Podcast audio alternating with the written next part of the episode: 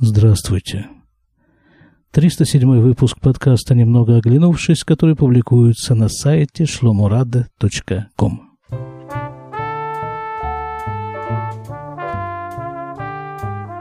Очередной выпуск записан в Иерусалимской поликлинике, хотя я очень надеюсь сегодня не вдаваться в поликлинические темы. Была у меня такая идея взять небольшой творческий отпуск, как-то не записывались у меня подкасты – решил я сделать некоторую паузу. Но события не дают, не дают уйти в отпуск. События развиваются, разворачиваются, нагоняют и гонят, и гонят к микрофону. Дело в том, что мы сейчас опять находимся в состоянии небольшой, пока еще небольшой на сегодняшний день войны. И опять-таки с, с нашим этим самым внутренним противником, скажем так, с э, сектором Аза. Война началась вчера, а сегодня, вот по состоянию на сегодня, 26 марта 2019 года, 15 часов 37 минут по состоянию на это время, мы пока еще их просто бомбим с воздуха. Ну, а как бы настоящая такая уже война начинается, когда в, в бой вступают сухопутные силы, морские силы и прочее. До этого пока еще не дошло, но как бы силы туда подтягиваются, к этому самому сектору Аза. Началось это все тоже не на пустом месте, но пустого места, как, как говорится, не бывает. А окончательным вот этим вот событием, нажавшим, собственно говоря, на тот спусковой крючок, с которого и начали выпускаться э, самолеты, бомбы и ракеты, которыми мы бомбим сектор Аза сейчас. Но опять-таки тут необходимо просто, необходимо сделать вот прямо в этом месте оговорку. Что значит мы бомбим? Бомбим э, мы, израильская армия, э, сектор Аза, как известно, следующим образом. Заранее предупреждаем всех проживающих вот в этом районе бомбежки, что граждане в том числе граждане хамасовцы, граждане террористы, граждане все-все-все, мы сейчас пульнем вот сюда, уходите. Ну и по, так сказать, освободившимся э, помещениям, служебным помещениям этого самого Хамаса, вот этой самой террористической организации, мы и бомбим. Но им, как показывает практика, от этого ни жарко, ни холодно, э, в э, достаточно оперативной манере они отстраивают новые помещения, начиняют их всем необходимым оборудованием для дальнейшего ведения борьбы с нами же. Ну и все это, все это очень быстро возвращается на свои круги, круга, круги. Вот туда возвращается, где оно было до бомбежки. Так вот, процесс нажатия на спусковой крючок. Вчера, полшестого утра, Э, были выпущены ракеты сектора Аза, и одна из ракет, по-моему, одна из ракет все-таки попала в жилой дом. Шесть человек э, ранены, из них двое тяжело ранены, а из тех, кто ранен не тяжело, двое младенцев. Этих людей спасло только то, что они, при, когда э, началась сирена, они укрылись в бомбоубежище. Как известно, израильские дома оснащены бомбоубежищами. В течение последних уже не знаю скольких лет дома строятся так, чтобы одной из комнат этого дома было бомбоубежище. Можно было в нем спрятаться с соответствующими стенами, окнами и всем, что требуется для бомбоубежища. Ну и вот сейчас тоже мы пуляем туда, в Азу, они пуляют обратно, и так некоторая часть э, Израиля находится в этих самых бомбоубежищах. Показывают, естественно, фотографии вот этих вот э, съемки этих домов, в которых попала ракета. Ну, там, там страшно, там просто вообще ну, от дома дырявые стены остались и дырявая же крыша. Машину показывают, которая там стояла рядом с этим домом. Просто показывают вот снаружи эти вот дверки машины. Они все в пробоинах. От осколков. Э, все-таки не, не удержусь от поликлинической тематики. Сейчас я тут немного прервался. Э, просто э, пришла пациентка, ну, скажем так, упрощенно, пришла пациентка арабка. Ну и вместе с ней пришла наша, наша это самая доктор, русскоговорящая, и сказала мне на чистом русском языке такую идею. Говорит, у меня есть идея, как решить вот этот вот э, наш арабский вопрос, так скажем.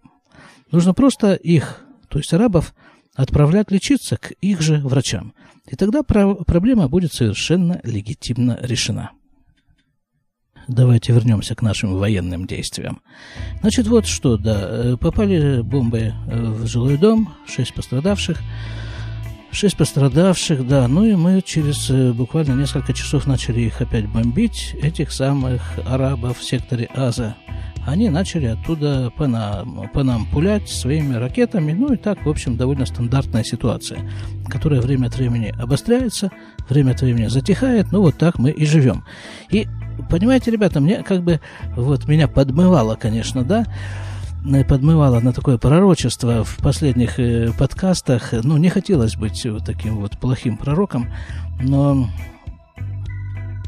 просто дело в том, что у нас 9 апреля, то есть буквально вот через э, две с половиной недели, должны быть э, внеочередные выборы в Кнессет.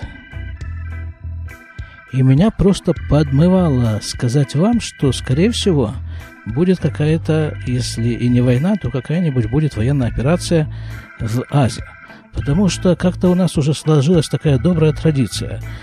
Перед выборами, ну где-то не, не всегда перед самыми выборами, как в этот раз, но где-то в течение полугода примерно, может быть чуть больше, чуть меньше до выборов, начинать очередную войну в Азии. А повод для войны в Азии всегда можно найти, как вы понимаете. Войны эти э, насколько я их помню, вот эти войны последних лет, э, предвыборные войны, так скажем, они, как правило, ничем не оканчивались. Ну, стреляют, очень много говорят об этом э, в средствах массовой информации. К сожалению, большому погибают несколько наших ребят. И на этом э, война оканчивается, продолжается она несколько дней, как правило, и результатов, ну, никаких, просто, вот, ноль, нулевые результаты. Ну, может быть, вот, э, как я говорил, разрушено несколько пустых домов, э, принадлежащих Хамасу, там, в Азии, и все. На этом фоне мы громогласно объявляем себя победителями, и вот на этом вот коне победителей мы, так сказать, торжественно въезжаем в э, очередные выборы, а это какой, это же большой козырь такой, правящей партии, правящему как бы клану. Он официально в государственном масштабе объявлен победителем в войне. Ну а победителю, конечно, и все эти сливки в виде голосов избирателей. Вот так вот у нас и повелось, как это не кощунственно звучит, война как элемент предвыборной кампании. Но пока еще сухопутная война не начата, Силы туда подтягиваются, а мы с воздуха их бомбим. Так вот, как я уже говорил, осторожненько, чтобы никого не рассердить, не дай бог. В Красноярске когда-то слышал такое выражение «тихо-тихо постреляем». Вот, теперь дальше, насчет тихо-тихо и вот этой стрельбы, стрельбищ. Вчера вечером ну, не совсем вечером, где-то полшестого вечера, э, были произведены несколько выстрелов по нашему поселению из э, арабских, э, из арабской, соседней арабской деревни, с которыми, с которой у нас есть общий забор. Попали в руку девятилетнему мальчику, повреждена кисть руки, мальчик отправлен в больницу. Ну, вот, так сказать, вот таким образом пока отделались.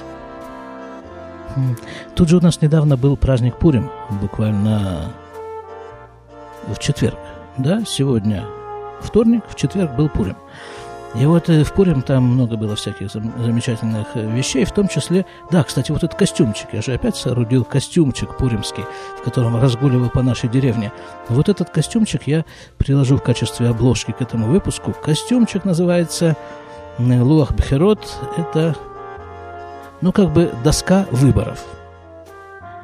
И под фотографиями, прикрепленными к этой доске, есть надписи. Ну, это такая как бы игра слов, игра букв ивритских. Не только ивритских, скажем. Там есть одна надпись на русском языке. Есть у нас такая партия, религиозная сефардская партия, которая называется «ШАС». Так вот, надпись под фотографией предводителя этой партии звучит так «Сейчас». «Сейчас» с восклицательным знаком. Если там вообще на фотографии будут разборчивые хоть какие-то надписи. А вот там вот центральная, да, центральная фотография, э, в которой вы можете увидеть вашего покорного слугу. Вот под этой фотографией э, помещена такая надпись на иврите.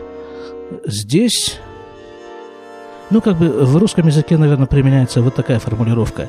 Здесь могла бы быть ваша реклама. Ну и там отверстие для того, чтобы туда просунуть голову или кто что может. Еще из событий последних дней. Полторы недели назад это было... Что это было? Это было воскресенье, полторы недели назад. Сегодня вторник, да. Так вот, э, все же новости сейчас из интернета в основном черпаются. И вот открываю я интернет, читаю, что был очередной теракт, э, тоже недалеко от нашей деревни.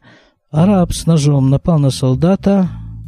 Солдат в результате этого скончался на месте. Араб выхватил у него оружие, вскочил в машину и умчался.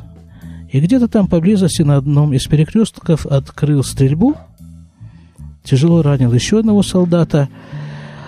А одна машина, в которой находился Раф Ахиад Эттингер, он уже проехал этот перекресток еще до того, как вся эта пальба началась.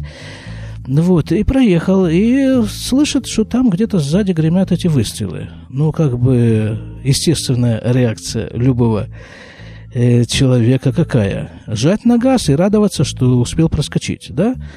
Раф Ахиад Эттингер, который вел эту машину, видимо, не являлся вот таким рядовым э, человеком, мыслящим стандартно. Поэтому он разворачивает машину, едет прямо в направлении этих выстрелов и стреляет из своего личного пистолета. Выстрелил несколько раз, попасть он, скорее всего, не попал, но сам получил э, смертельное ранение, скончался на следующий день в больнице. И вот в этом вот самом сайте новостном публикуются фотографии, и в том числе фотография, конечно же, этого Рава Эттингера. И вот я смотрю на это лицо и вижу, что чем-то оно мне знакомо. Как-то никак не могу отделаться от э, ощущения, что где-то я с ним пересекался когда-то. Но где, как, при каких обстоятельствах, совершенно не помню. Хорошо, ладно, и как-то не отпускает меня вот эта его фотография, его портрет, э, вот эта мысль, что я с ним где-то встречался. Хорошо, я решил забросить э, эту информацию в свой мыслительный компьютер, пусть он там э, с ней разбирается. И вот где-то довольно скоро он выдал мне ответ. Я вспомнил. Я вспомнил. Я с ним учился.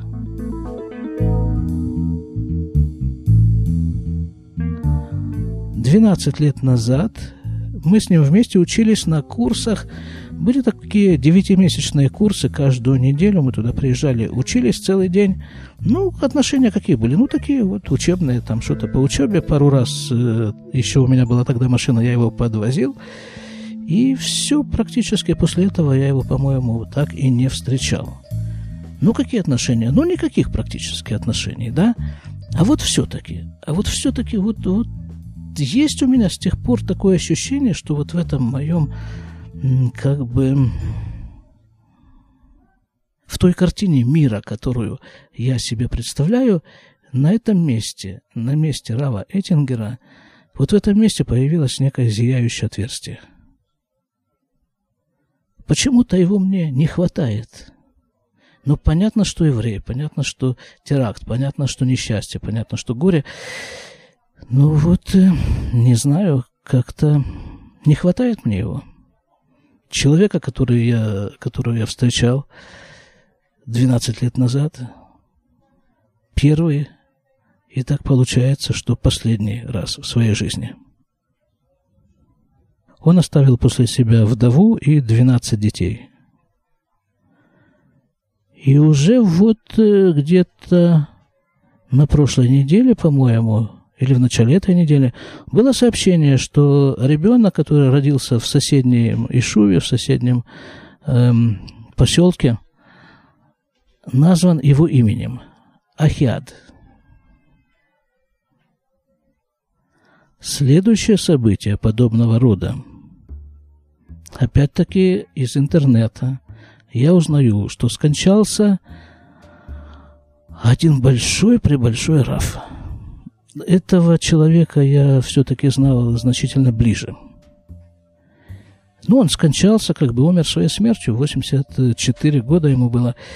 Это был... Э, сложно даже подобрать слова, чтобы описать вот этого вот Рав. Его зовут, звали, зовут, я даже не знаю, как точнее, в каком времени говорить о нем. Его имя Рав Моше Каганы Шапиро. Он оставил пять сыновей, одну дочку, и вот среди его сыновей есть э, как минимум два, как минимум два очень видных раввина. У одного из них, Иошуа Шапира, есть э, своя Ишива, он основатель Ишивы в Рамадгане. Очень популярный человек вот в этом вот секторе религиозном, в этом религиозном секторе Израиля. А сам Раф Моше Шапира известен, известен тем, что он и его жена Ривка Шапира были, собственно, были, остаются, как иначе, основателем учебного такого заведения для девушек. Называется оно Шува. Находится заведение в, э, в поселке Офра, который тоже находится недалеко от нас совсем – в пяти минутах езды на машине. Там же они жили в этом э, поселке, они же являлись основателями и этого поселка, и вот этого вот самого учебного заведения для девушек. А девушек, нужно сказать вам, в то время, 35 лет назад, когда они его основали, как-то было не принято учить религиозным предметам. Ну вот они решили, они решили, что так надо, и так и сделали.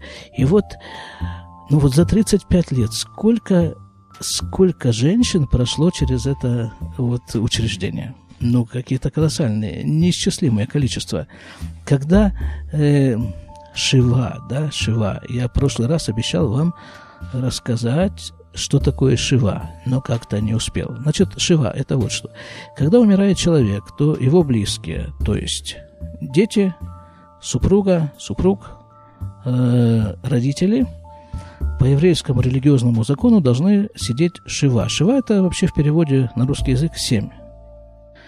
Поскольку на иврите у числительных тоже есть э, род мужской и женский, то вот это шива – это семь в мужском роде. Чего семь? Семь дней. После похорон близкие родственники должны сидеть семь дней – причем они э, находятся, как правило, в том месте, где жил умерший. И вот они сидят, к ним приходят их э, знакомые, знакомые умершего, и много там соседи, ну, многие, много-много людей приходят и разговаривают, разговаривают и рассказываются. Речь идет в основном о умершем. Но это, кроме всего прочего, делается, видимо, для того, что, чтобы не оставлять родственников умершего один на один с их горем. Ну и потом души этого самого умершего как-то тоже, э, тоже как-то ей легче, когда о ней говорят хорошие вещи. Вот здесь, в этом нашем мире. Я, к колоссальному моему сожалению, не смог и съездить на вот это вот Шива э, после смерти Равамоша Шапира. А была там моя жена, и она говорит, что ну, там просто какие-то несметные количество людей приходили к ним в дом, к семье Шапира, и одна из знакомых моей жены сказала, что ведь он, Раф Моше Шапира, он даже не представляет, не представлял. Невозможно, невозможно говорить об этом человеке в прошедшем времени – Поэтому давайте будем говорить настоящем. Он даже не представляет, сколько у него внуков. Вот все, все эти женщины, прошедшие через э, Шува, через вот это вот его учебное заведение, ведь 35 э, лет назад, да, это открылось, значит, они уже сами, наверное, имеют своих внуков. Но во многом во многом появление вот этих внуков именно в том варианте, в котором они существуют, внуки, во многом это заслуга Рава Муша Шапира. Потому что вот туда приходили, приходят э, девочки, ну, такие, как бы ищущие себя, да, и вот он им преподает, они, он, его жена Ривка, преподают им иудаизм. Собственно, что, как они преподают, это, как говорил Михаил Жванецкий как-то про Райкина. Он учил нас собой. Так вот, учеба такого рода там происходит – Раф Муше Шапира говорил про своих детей. У него вот пять, э, пять э, сыновей, одна дочка. Он говорил, я удивляюсь, почему они выросли религиозными. Я ведь им никогда в жизни не говорил ничего такого, что вот соблюдайте, что вот там идите на молитву, что вот э, делайте это, это, это. Я ничего этого не говорил. Они все выросли не просто религиозными, среди них, я говорил, два больших равина, остальные тоже ребята очень крепкие такие в религиозном плане. Да просто он сам, Раф Моше Шапира, жил так, как он жил, и рядом с ним невозможно было жить по-другому и делать что-то противоположное тому, что нужно делать на самом-то деле. И в сказке тут у этого подкаста, немного оглянувшись, есть еще такая параллельная линейка, называется она «Сказочная история Раби Нахмана».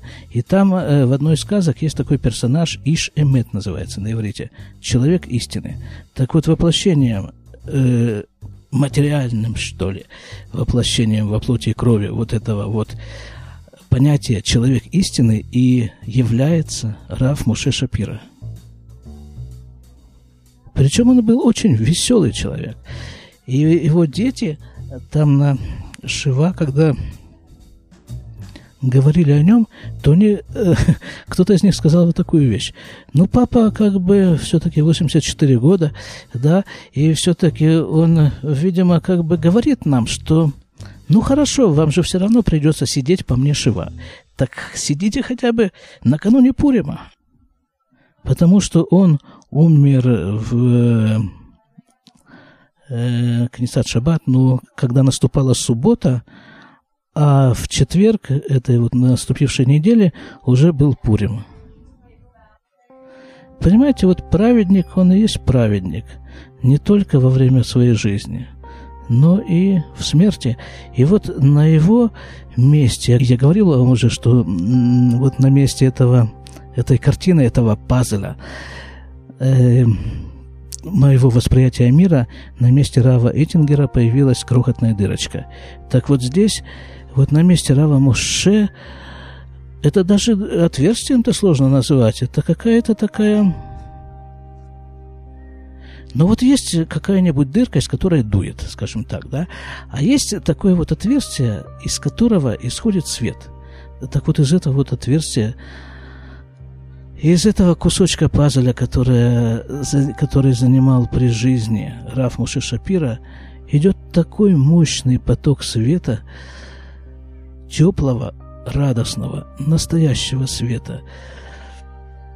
Я расскажу вам один машаль, такая как бы притча. Я рассказывал уже, наверное, несколько раз, но еще раз расскажу, просто тут это уместно.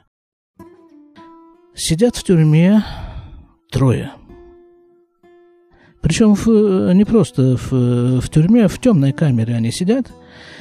Сидят они себе, вот, и им приносят туда еду,